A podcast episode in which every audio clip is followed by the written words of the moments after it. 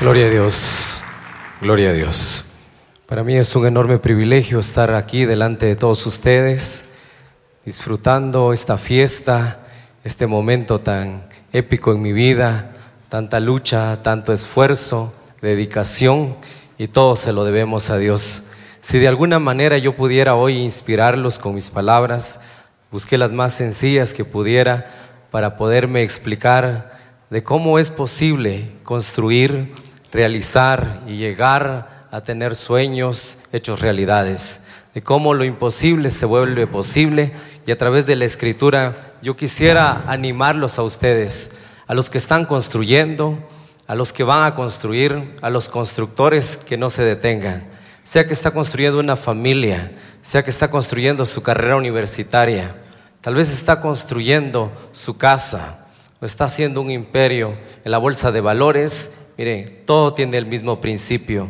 Yo quisiera a través de la escritura mostrarles. Vamos a orar.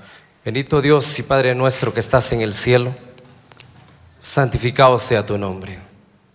Te damos toda gloria y toda honra a ti, oh Dios de los cielos. Gracias por tu amor, por tu misericordia, por tu bondad a este lugar. Gracias por mostrarnos tanto amor Gracias por darnos el privilegio de estar aquí. La semilla incorruptible, tu palabra bendita, transforme nuestra vida y la cambie para siempre. Por nuestro Señor Jesucristo te damos gracias. Amén y amén.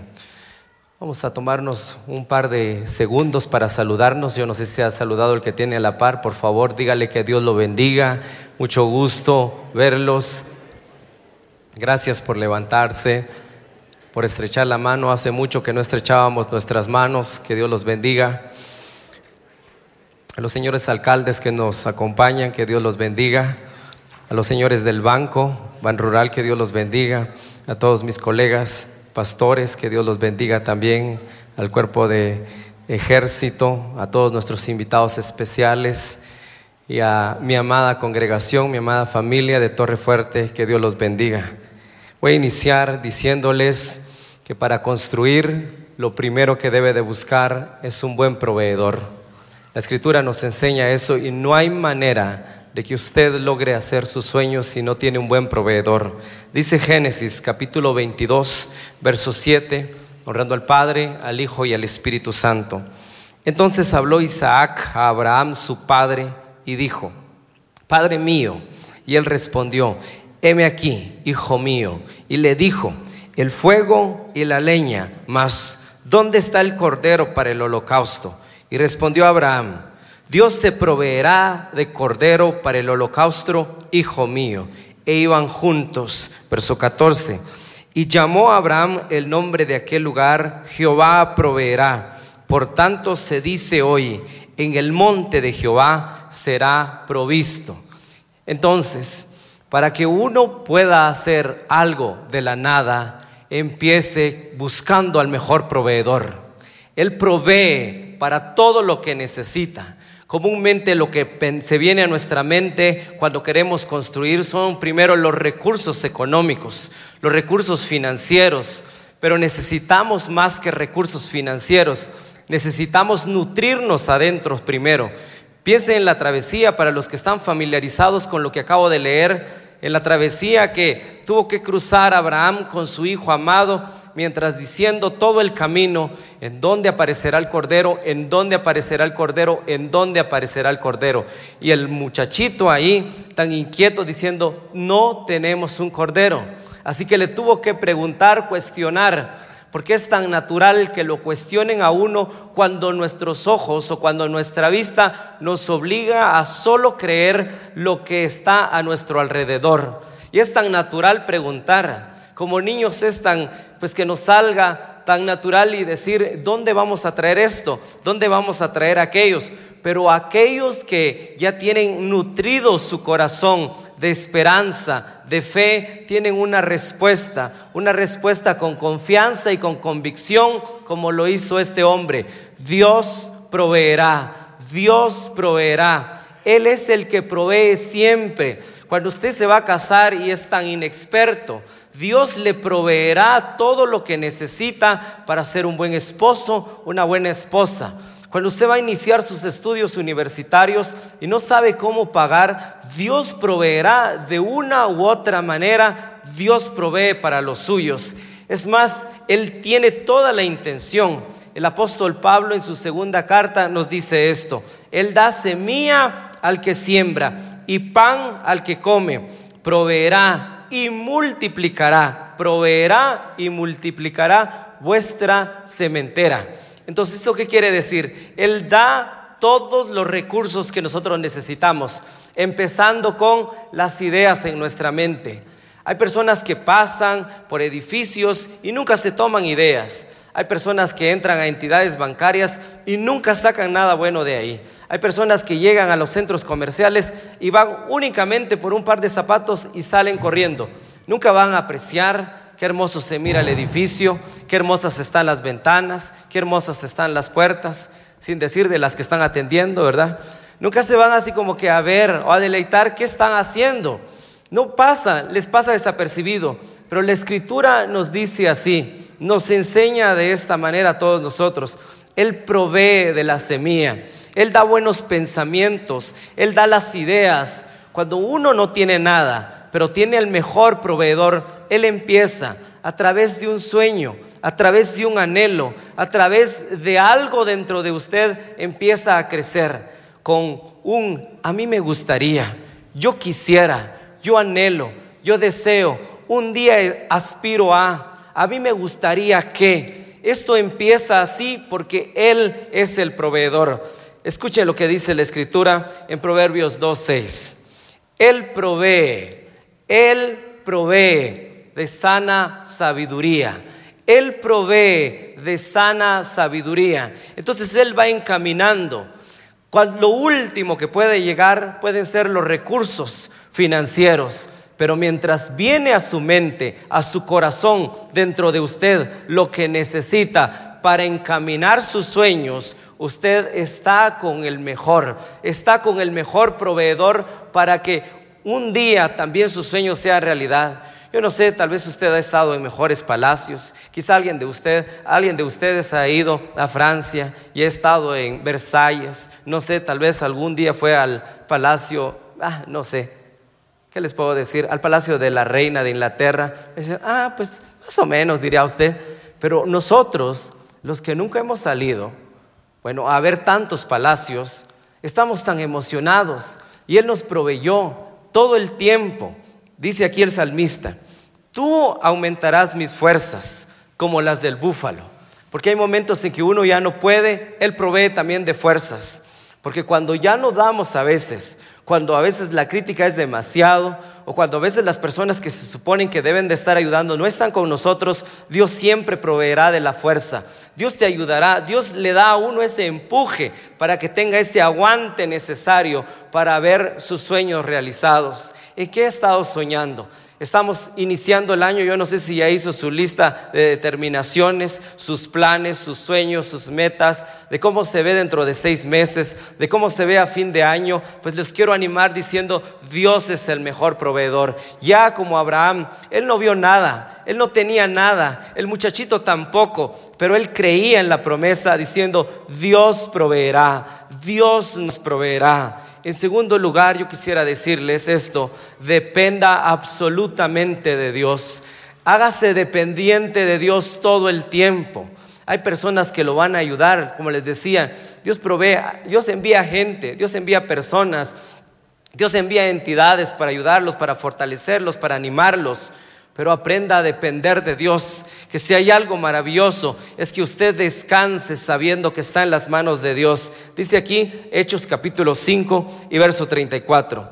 Entonces, levantándose el concilio, un fariseo, del concilio, perdón, un fariseo llamado Gamaliel, doctor de la ley y venerado de todo el pueblo, mandó que sacasen por un momento a los apóstoles y luego dijo, varones israelitas, mirad por vosotros lo que vayáis a hacer respecto a estos hombres, porque antes de estos días se levantó Teudas diciendo que era alguien. A este se unió un número como de 400 hombres, pero él fue muerto y todos los que le obedecían fueron dispersados y reducidos a nada. Después de este se levantó Judas el Galileo en los días del censo y llevó en pos de sí a mucho pueblo. Pareció también, perecieron con él y todos los que obedecieron con él fueron dispersos. Ahora os digo, apartaos de estos hombres y déjenlos, porque si este consejo o esta obra es de hombres, se desvanecerá. Mas si es de Dios, no la podrán destruir. No sea que tal vez ustedes se hallen luchando contra Dios. Entonces, cuando es de Dios, las cosas funcionan. Cuando es de Dios o cuando depende de Dios, las cosas van a funcionar. Quiero decirles, como les hablaba ayer a mis hermanos, le decía, ¿saben cómo iniciamos nosotros? Teníamos tablas, ahora estamos con butacas, tenemos alfombras, unos blocks poníamos y poníamos tablas. No teníamos ni siquiera cemento para, para poner nuestros pies, era tierra. En tiempos de lluvia había mucho lodo. Cuando se empezó la demolición, bueno, son 22 meses de trabajo, 22 meses de arduo trabajo. Cuando fue la demolición del antiguo templo, construimos una pequeña galera.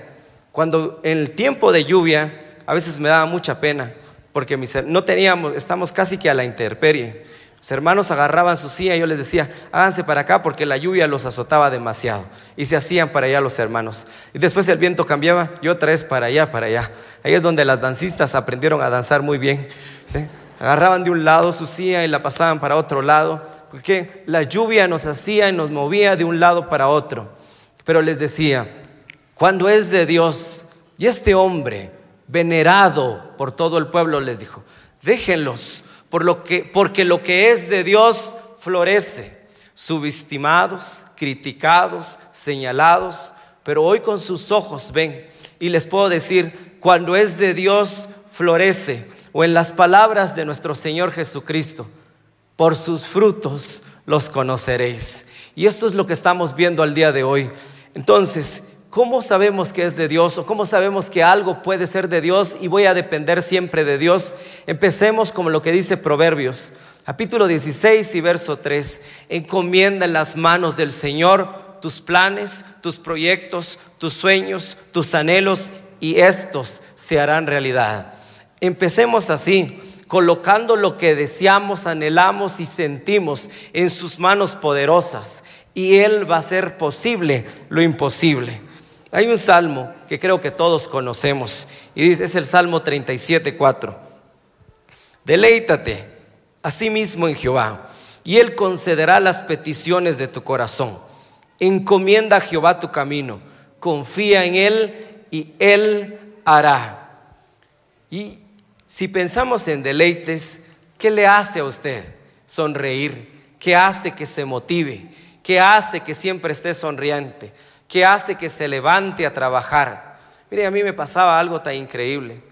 Yo nunca, ni un solo día, les decía yo, la iglesia ya le cansé con esto, ni un solo día, pero ni uno solo, me levanto sin ganas. Todos los días de mi vida me levanto con ganas. No espero a que suene mi alarma, no pospongo mi alarma. Tenemos 15 días aquí con varios hermanos de la iglesia, de trabajar de 7 de la mañana a 1 o a 2 de la mañana.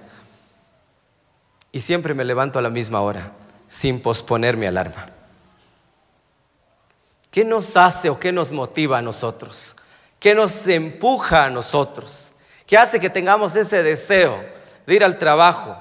Puede que sea muy sencillo o puede que sea tan complicado.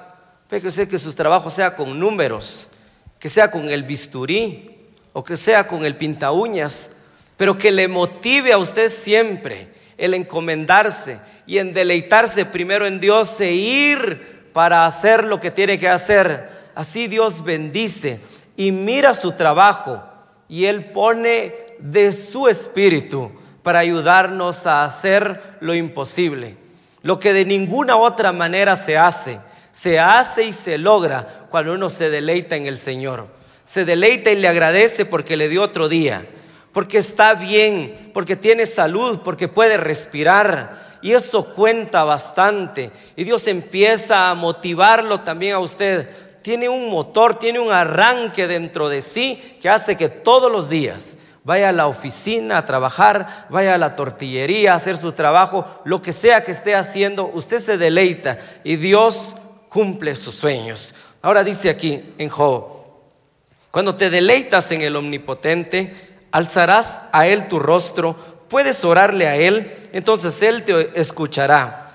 Determinarás una cosa y Él, y Él te ayudará a resolverlo. Y Él te ayudará a resolverlo.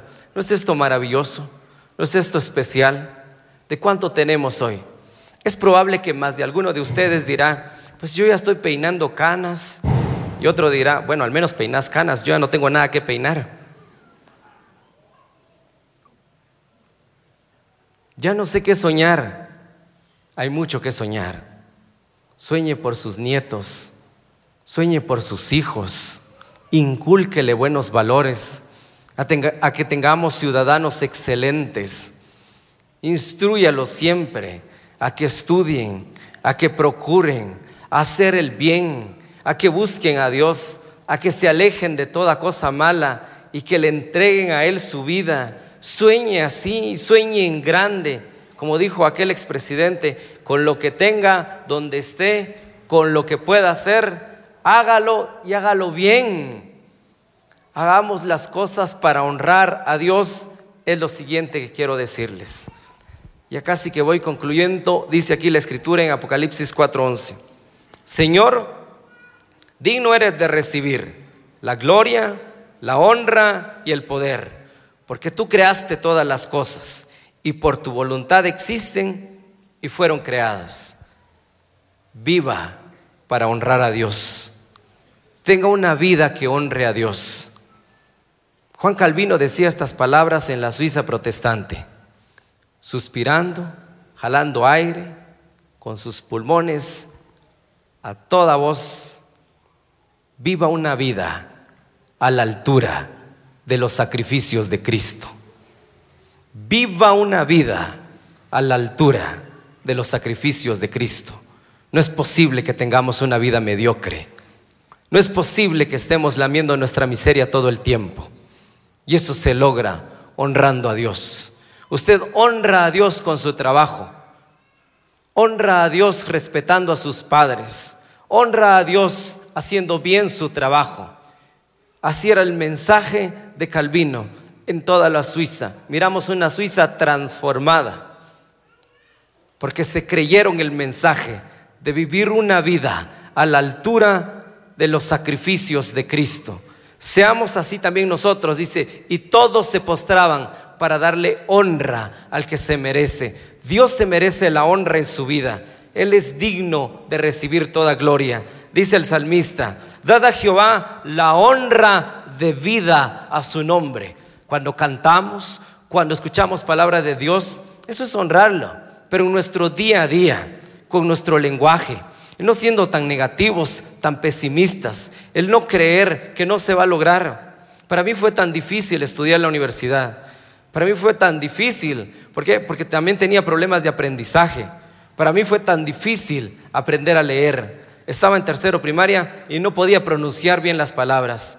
Esto lo he comentado un par de veces, pero se los digo nuevamente, porque si a aquellos que les cuesta algo, que sirva de inspiración.